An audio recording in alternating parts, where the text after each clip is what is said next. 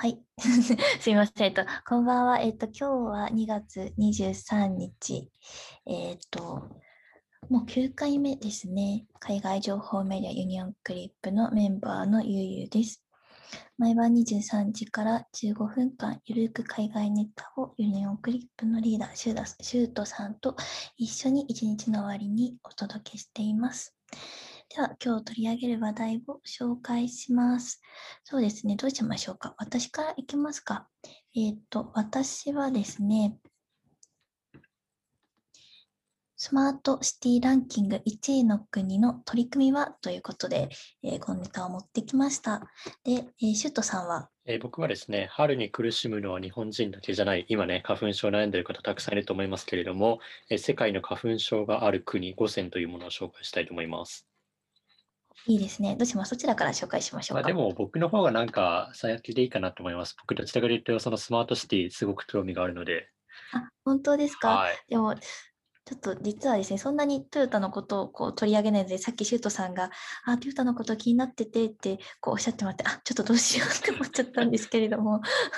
全然いいです、全然いいです。あとで僕自分で調べます。いや、また、はい、ちょっと、まあ、機会があればねと思います。そうですね。じゃあまあ、はい、せっかくなので僕の方からお話ししたいと思うんですけれども、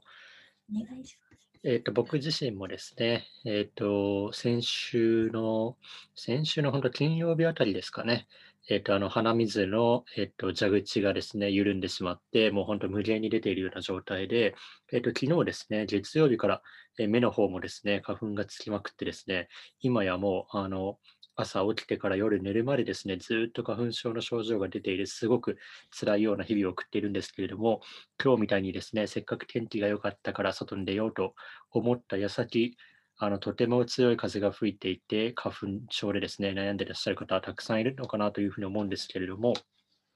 僕ですね、あのそもそもですね、この日本で花粉症の、ね、症状があるっていうのを、まあ、自分自身でも知ってたんですけど、実はイギリスに住んでた時も花粉症の症状に悩まされていたことがありまして、ちなみにユウさんってフランスに住んでた時は花粉症とかの症状で出てたりしました？いや、ありましたね。ありましたか？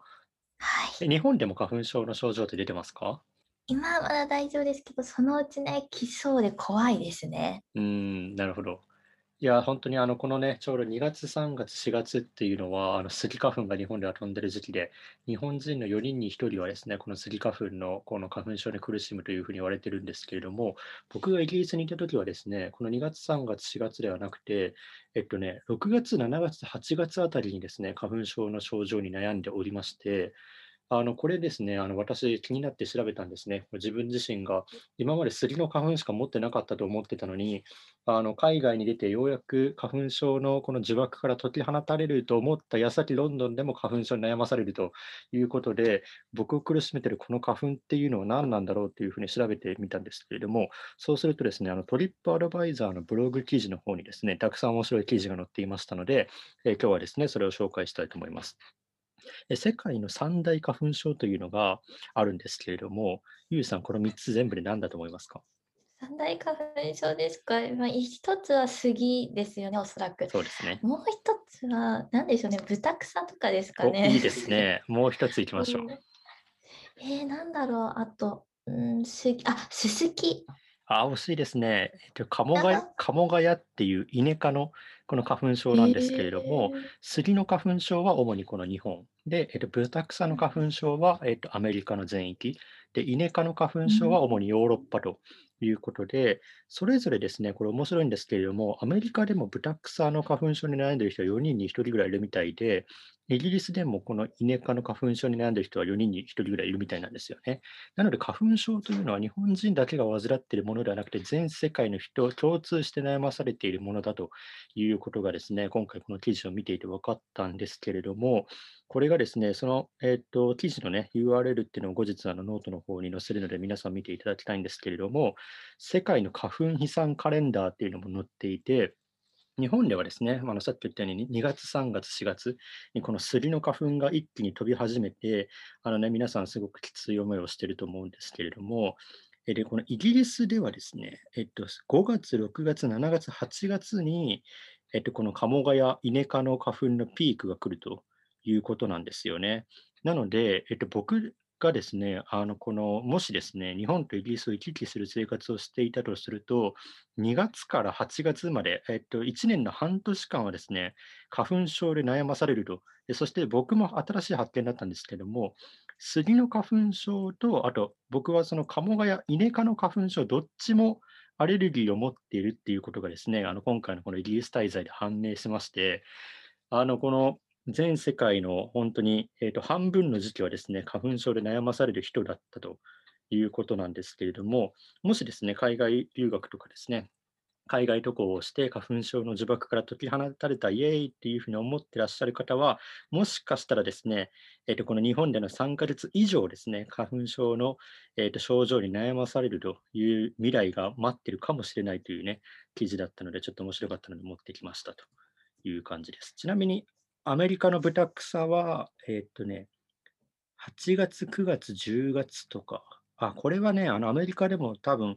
えー、っと、東部と西部で違うみたいなんですけれども、西部の場合はヨーロッパと同じように、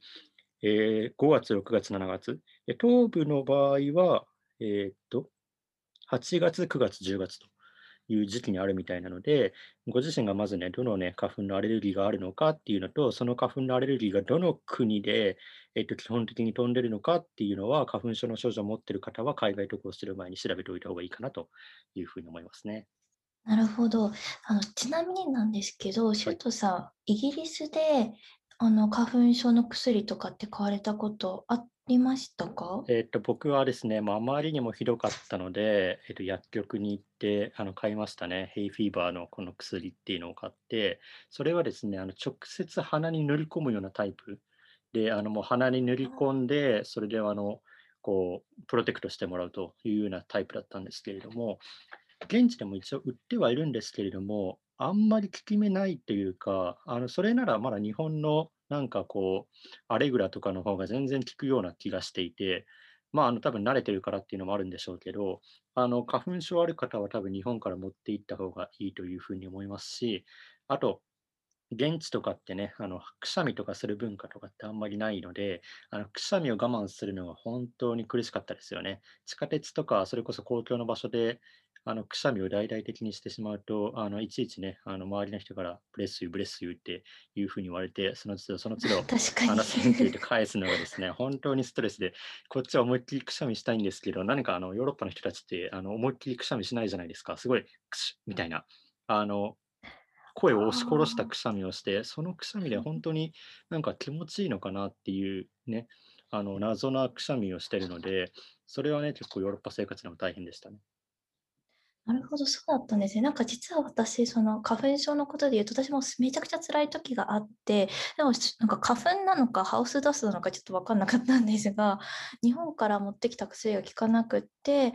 フランスで買ったもの、あのフランスでね症状を話して処方されたものを飲んだらすごく良くなったことがあったりしてなんか人によるのかなとかもちょっと思いましたね。でもやっぱり日本からもね一応こう薬は持ってった方がいいなというふうには感じましたすごく。うん、本当そうですよね。今回のこの記事でも出てたんですけれども、うん、まあ、イギリスとかフランスもそうだと思うんですけれども、あの都市部とかではあのストリートの街路樹にこのイネ科のカモガヤの木とかっていうのが埋まってるので、あの本当に市街地とかでピクニックとか市街地歩いてるだけでも花粉がバンバン飛んでるような状態みたいなんですよね。まあ、それに加えてあのハウスダストだったりとか、あと排気ガスとかですね、合わさるとやっぱり症状とかっていうのはどんどんひどくなっていってしまうので、あのヨーロッパとかに関している都市部ではなおさら注意というふうに記事では書いてありますね。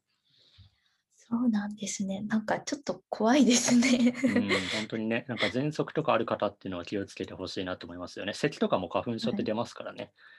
あ、そうなんですか。へえ。あんまあんまりないですか、咳とか。咳とか出たことないですね。なんかもう永遠と鼻水みたいな。あ、僕はもう鼻水とあと目のかゆさと喉に来ちゃうので、うがいずっとしてないとあの喋れないというか。そうなんですよ。早く4月終わってくれないかなと思って、もう日々日々過ごしてます。なるほど。なんかこう、ね、海外旅行行くときとかはもしかしたら花粉要チェックかもしれないですね。花粉症カレンダー。花粉症カレンダー 要チェックだと思いますね。結構あの盲点になってると思います。うん、これあのネットで花粉症カレンダーって検索すると世界の花粉症カレンダー出てくるんでしょうかね。そうですね。あの世界の花粉症カレンダーっていうふうにあの検索してもらえると、あのトリップアドバイザーのブログ記事に、えーとこの世界の花粉飛散カレンダーっていうのが出ていて、日本、アメリカ、カナダ、イギリス、フランス、スペイン、イタリア、フィンランド、ロシア、オーストラリア、南アフリカ、この計1、2、3、7、8、9、10、12カ国ですかね、分のカレンダーが出てますので、まあ、だいぶね、いろんなエリアを網羅してるので使えるかなと思います。なるほど。じゃあ皆さんぜひぜひ旅行の際は要要チェックということで。そうですね。はい。じゃあ、では私の持ってきた、えーネタいきましょう。えーもうね、シュートさんご存知だと思うんですけどもね、さっきも興味があるというふうにおっしゃってたんで、あスマートシティ皆さん聞いたことありますか？ということでですね、えっ、と、日本でも今日ね、トヨタが、えー静岡県裾野市で建設を計画するスマートシティ、ウーブンシティに着工しましたね。で、まあ、スマートシティちょっと聞いたことないよという方のために何なのかとこということなんですけれども、さまざまなものがインターネットに接続され、えーと情報交換することにより相互に制御する仕組みである IoT などを通じて都市が持っている資産や資源を効率的に生かし、そこに住む市民がより良いサービスを受けけることができる都市と、え言われています。あのまあ、つまりはですね、何でもかんでもインターネットにつながっていて、こうまあ、それによって、えー今よりも、えー良いサービス、行政サービスですね、を受けることができるよっていうことなんですね。で、今は実際にもうこう実現されている、えー段階に来ているようなんですね。まあ、こう言われないと気づかなかったりするんですけれども。はい。っていうことでですね、まあ、具体的にどういった取り組みが、えーされているのがスマートシティっていうふうに言われる呼ばれるのかということなんですけれども、えーまずね取り組みとしては行政機関公共機関企業が物を含むインターネットによる相互のつながりなどを通じてデータが収集されること。えー、と次に AI や専門機関がそのデータを分析すること。そそして行政、公共機関、企業のサービス提供時にそのデータが生かされ、市民はより過ごしやすい暮らしを手に入れることができるというふうに、ソフトバンクのビジネスウェブマガジンフューチャーストライドに挙げられています。えっとですね、ではでは、そんなスマートシティ、こう、世界で、世界のスマートシティというのをちょっと知りたくありませんか？ということで、えー紹介したいと思います。あの2019年10月にスイスのビジネススクールの IME、えーワールドコンペティティブネスセンターによって、えー世界の主要102都市を対象に、これ初めて発表されたスマートシティランキングっていうのがあって、まあ、IMD, IMD スマートシティインデックス2019っていうのがあるんですね。で、えー、と5位から見ていくと、えーで、5位はデンマークのコペンハーゲン、4位はスイスのジュネーブ、3位はノルウェーのオスロということで、えー、とここで、えースマートシティランキング1位ですと評価された国はどこだと思いますか？やっぱりはい、進んでるのはアメリカなのかななんていうイメージはありますよね。なるほど。実はですね、アメリカはちょっと、まあ、上位の方にはなくてですね、うんあの、はい。まあ、ヒントを言いますと、公用語が4つあるんですね。で、その、ここには一応、えっと、1位以外はかな、あの、都市の名前が挙がってるんですが、この1位のみ、こう、国名が上がっておりまして、国土が東京23区とほぼ同じなんですね。ということは、まあ、その国自体がもうスマートシティだということで、なんていうんですよね、スマートネーションみたいな。で、まあ、どこの国かというと、シンガポールなんです。うーん。うん、で、まあ、スマ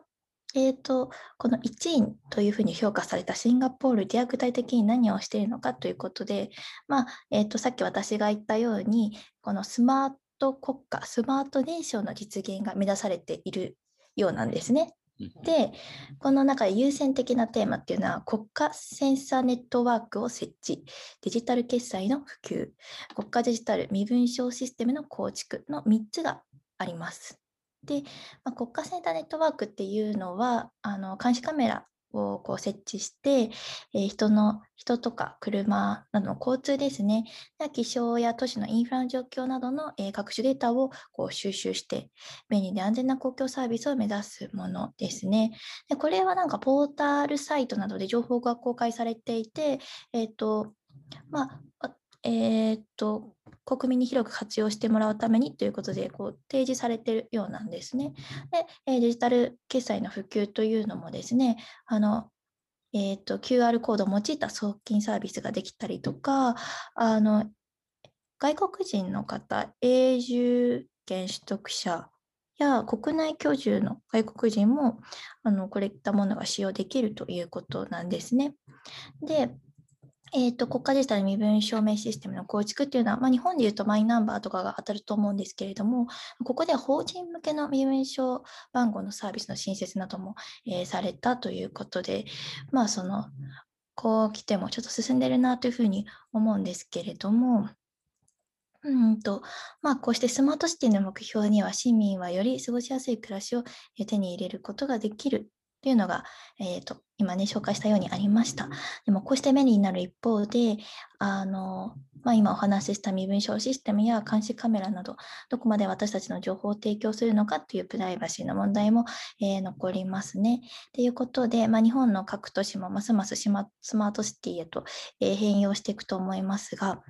データ収集などに関して透明性が求められるなと思いました。なんですけれども、トヨタが建設するこう建設を計画するスマートシティとても面白そうですよね。うん、で、シュートさん、スマートシティ住みたいと思いますか？僕は結構こういうスマートシティとか何か新しいアイデアとかすごくあの面白いがあって、あの見てみたいなって思うタイプなので、実際に住んでみたいなっていうふうに思うんですけど、まあ、これがどれだけ日本で進んでいくのかっていうのはちょっと微妙なところもありますよね。マイナンバーカードとかもなかなかこう浸透っていうか、それこそこの情報を出すだったりとか、そういうところに結構抵抗があるのが日本人なのかななんていうイメージはどこかあるんですけれども、こういうふうに例えば、あのさっき言ってたみたいに、あの警察とかがあの全部であのビデオとかですかね、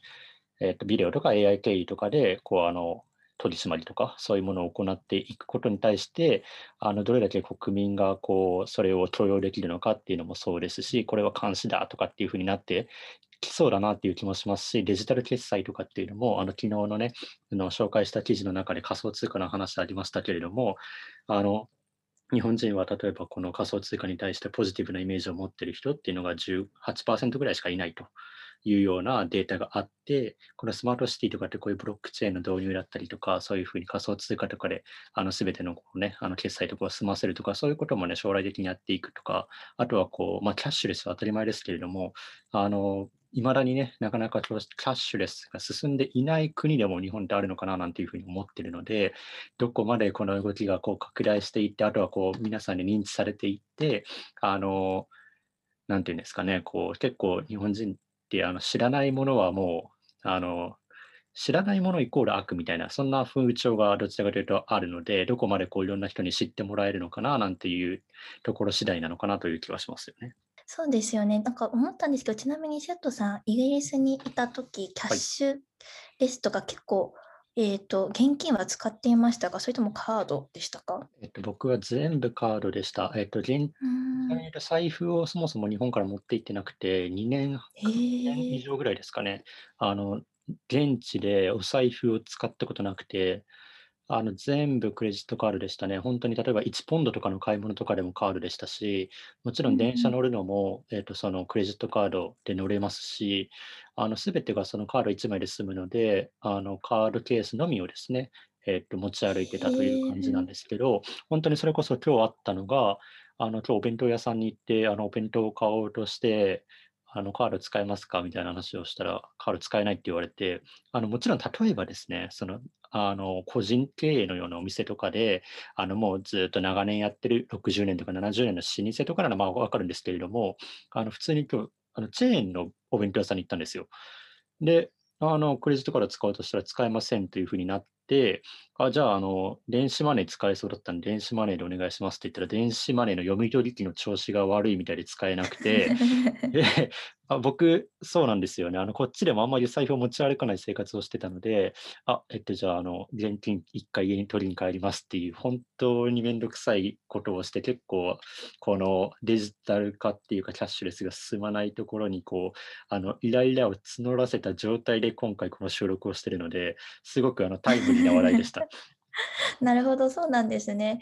確かにそうですね。私もフランスにいた時も結構、あの、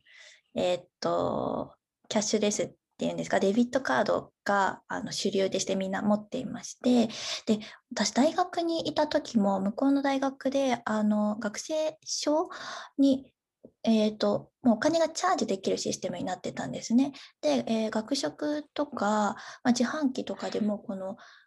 えーと、学生証やそういったデビットカードしか使えないよっていうのがあったり、現金はちょっと現金決済できないよっていうのもあったりしまして、なんかすごい日本の大学などよりもそういったのがキャッシュレス決済が進んでるなとか思いましたね。本当そうですよね。あのクレジットカードでピーってかざすだけで使えるっていうのが本当いいですよね。あのコンタクトレス機能というか、最近日本でもあのビザがですね、あのビザでタッチっていう名前で、あのコンタクトレス機能をこう使っ、まあ、その CM とか流してやってますけど、あれもどこまで普及するのかなんか正直ハテナなところありますし、あの世界ではやっぱコンタクトレスっていう名称で使われてるので、なんでビザでタッチとかっていう、またこの日本人がまた海外に出た時に通用しない言い回しを使うんだろうっていうのも本当に謎で、そこがね、なんかどうにかならないものなのかなと思いますよね。ではでは、えっと、本日はですね、えっとまあ、世界のこう花粉症ということで、日本以外にもこうまあ、みんな苦しんでますみたいな、えー、とのをお送りしました。で、あと、えー、スマートシティランキングということで、1位がシンガポールで、日本もね、今日、えー、トヨタが、えー、スマートシティ、ウーブンシティの着工をしましたということを、えー、お伝えいたしました。では、えー、また明日も23時から、えー、15分間くらいですね、あの世界のネタをお届けするので、よければ聞いてください。で、あと、シュートさん、あのユニオンクリップの紹介をお願いいたします。ありがとうございます。えっと、僕とゆうさん、ユニオンクリップというですね、えっと、海外在住の日本人が集まる海外情報メディアというものを運営しています。主にですね、YouTube などを通して海外渡航のハウトゥーだったりとか、あと最近だと海外旅行とか行きにくいので、オンライン旅行のようなコンテンツをまあ、映像を通してですね、まあ、あの日本のさまざまな皆様にお届けするということをしておりますので、まあ、旅行気分が味わいたい方ですとか、あとはこう海外のですね、あの渡航したときに役立つハウトゥーとかをですね、知りたい方はぜひあのユニオンクリップの YouTube の方をご覧ください。えー、僕たちのこのプロフィールにある SNS の方からですね、飛ぶことができますので、そちらからチェックしていただけると非常に嬉しいです。あと、まあ YouTube 以外にもね、ライブ配信とか、あとこういうクラブハウスだったりとか、あとはノートとかもですね、やってまして、今回紹介した記事とかっていうのは、あのノートの方に、えー、と記事の URL も載っておりますので、興味のある方はですね、そちら見てみると、まあ、いろんなことが書いてあって勉強になるんじゃないのかなと思いますので、ぜひチェックしてください。よろしくお願いします。はい、あの私たちどちらかのプロフィールかツイッターに飛んでいただき、そこのまたプロフィール欄にユニオンクリップのツイッターのアカウントが飛ぶようになっているので、えー、よかったらぜひぜひ見ていただきたいですね。でもうあのもしよければ私たちの方もこちらクラブハウスの方フォローしていただけると,、えーと、ありがたいななんて思ったりもするのでよろしくお願いします。すね、はい、ありがとうございます。はい、ありがとうございます。ではでは、ちょっと時差あるかと思いますが、おやすみなさい。おやすみなさい。失礼します。はい、失礼します。